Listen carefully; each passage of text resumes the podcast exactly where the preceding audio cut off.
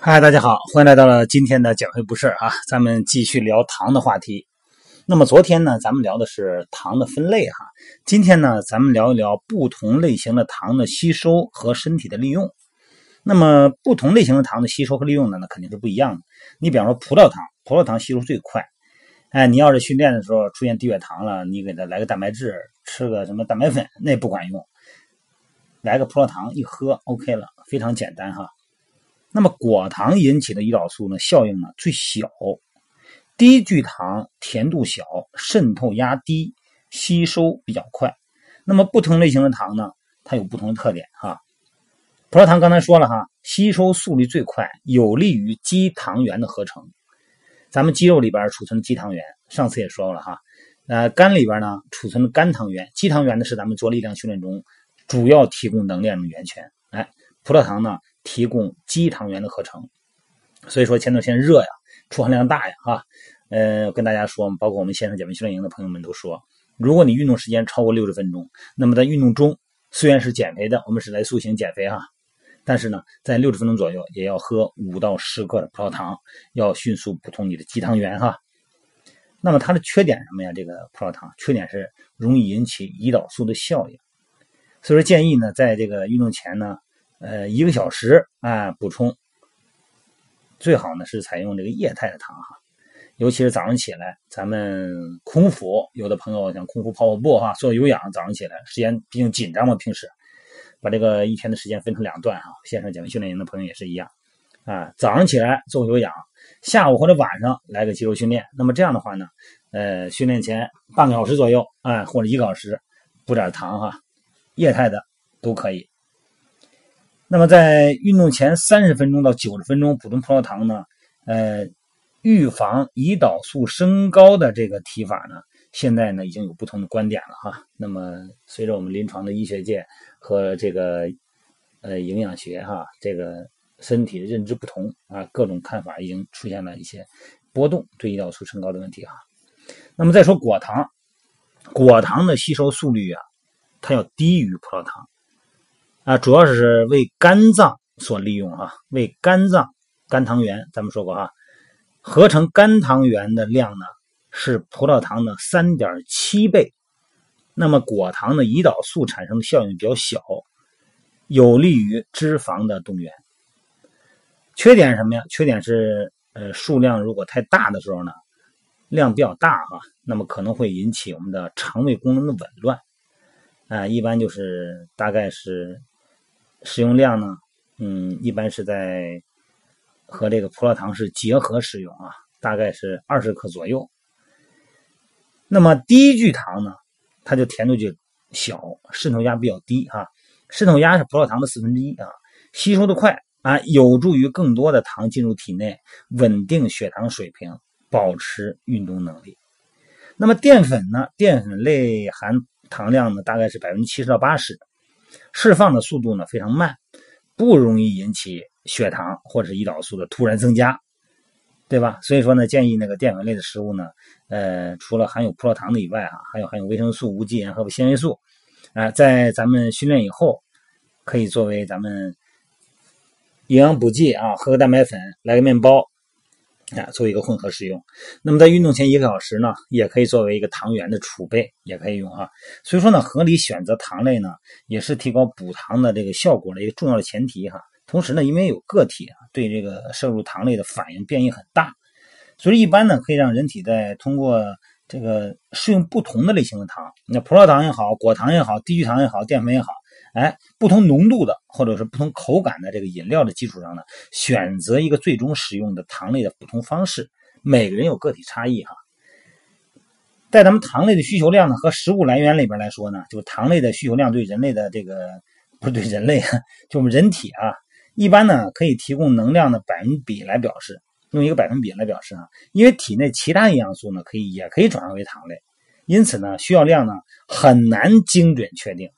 有时候我们线上减肥训练营的朋友会说：“那段教这个，这个到底这个糖我吃这个数，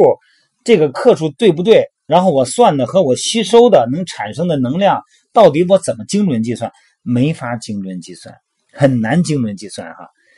咱们一般来说，咱们国家的中医药学会哈，咱们建议这个健康人群的糖类的供应量是占总热量哈百分之六十到七十。咱们线上减肥训练营呢，咱们要求大家的总热量呢，这个碳水化合物呢，保持到一个百分之五十啊，蛋白质能达到百分之五十到五十五哈，蛋白质保持到三十五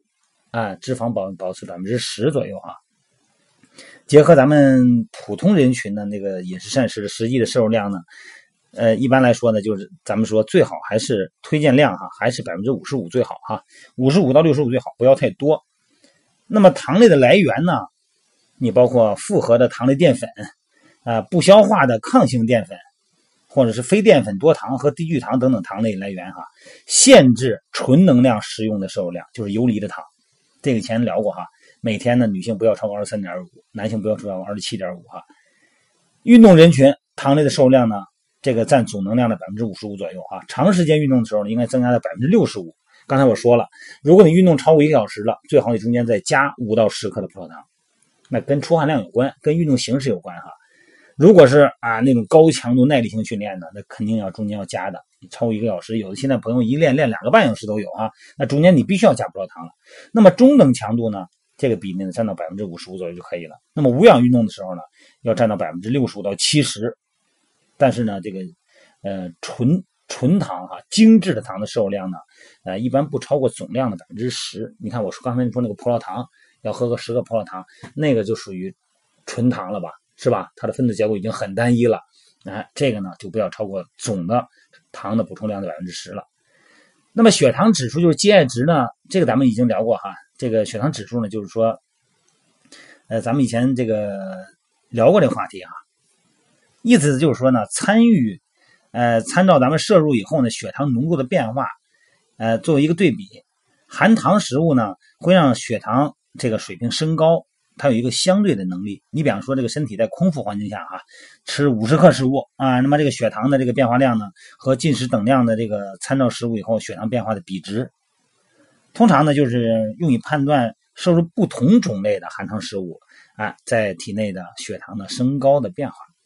一般来说呢，就是游离的葡萄糖啊，容易水解的葡萄糖啊，或者说一些双糖或者被消化的淀粉等等，它的这个 I GI 值呢就会比较高。相反的呢，不容易消化的、不容易水解的果糖食物啊，GI 值呢就比较低啊。这个咱们可以通过很多的途径可以查到这个升糖指数的这个表格哈，相对不同的食物。所以说呢，在相同数量糖的情况下，GI。就是升糖指数可以用来指导咱们饮食对血糖和胰岛素的调控，是吧？低 GI 值水平的食物呢，可以用来测量，呃，这个做一个标志来制定葡萄糖啊和高这个脂血症很多患者的饮食标准，并且呢，可以提高他们用餐后的饱腹感。在长时间运动后啊，恢复期内，高 GI 值的食物比低 GI 值的食物呢，更有利于增加咱们肌糖原的恢复和储备。那么从食物来源来说呢，食物中的糖原呢，主要来自于蔗糖、谷谷类啊，还有水果。呃，糖类还有一个来源呢，就是运动饮料了。运动饮料呢，主要是按合理的匹配吧，和这个糖的比例，包括其他的矿嗯矿物质和那个电解质的比例啊，对咱们经常运动人来说呢，可以通过嗯合理的或者说自制的运动饮料啊，来弥补糖的不足啊，增加体力。咱们这个身体呢，它是在不同的环境下哈，有不同的。呃，微观上的变化，那么这个变化有的时候呢是咱们捕捉不到的啊，但是它一直是存在的，尤其是跟你的运动强度、运动形式，你比方你是跑步还是还是这个举重啊，高间歇还是中等强度，还有就是环境温度，还有就是你运动前的血糖储备水平，还有你睡眠的质量等等，都是相关的啊。好了，今天呢，咱们先聊到这儿哈。大家有什么问题呢？还是那句话，在喜马拉雅音频留言榜留言也可以，在我的微信平台留言也可以哈。在我每天的这个晚上的这个美拍直播也可以留言，或者说你要加我微信呢，咱们的微信里边呢互相的沟通也可以啊。好了，今天呢，咱们先聊到这儿，咱们今天晚上呢还是继续美拍直播啊。